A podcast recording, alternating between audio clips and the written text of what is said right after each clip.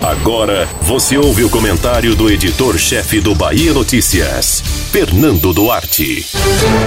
Há cerca de 15 dias do primeiro turno das eleições 2020, o governador Rui Costa intensificou a presença em Salvador, não apenas na campanha da afiliada política dele, Major Denise, mas também com uma agenda voltada a ações e obras na capital. É uma tentativa de reativar a memória de que coube ao governo da Bahia uma série de intervenções e projetos na cidade.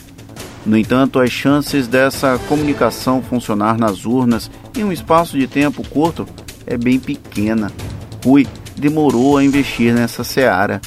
As viagens ao interior ficaram mais escassas, porém não deixaram de acontecer desde o início da campanha oficial. Pelo menos Feira de Santana, Vitória da Conquista, Juazeiro e Jequié foram destinos para atividades partidárias.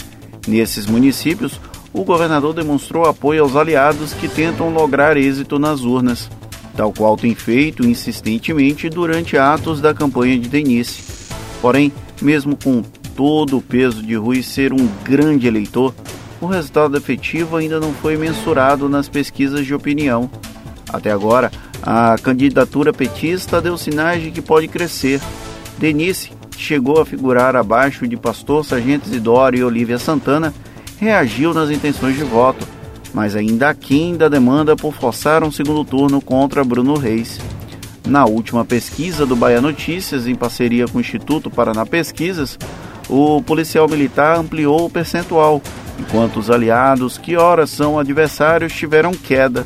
Ou seja, não há um caminho direto que sugira uma disputa em dois turnos. Por isso, haverá uma intensificação da associação da figura de Rui enquanto gestor que trouxe obras e investimentos em Salvador, ao tempo em que ele aparece como o padrinho da candidatura de Denise. É a mesma lógica que a Semineto tem utilizado com Bruno Reis, porém de maneira tardia. O vice tem a imagem trabalhada há quase quatro anos. Já Denise só passou a figurar nesse papel de março para cá e ainda sob intenso fogo amigo qualquer esforço às vésperas da eleição será válido, mesmo que não surta o efeito esperado. O governador sabe que o desempenho da afiliada política na corrida pela Prefeitura de Salvador será importante para manter a coesão da base aliada.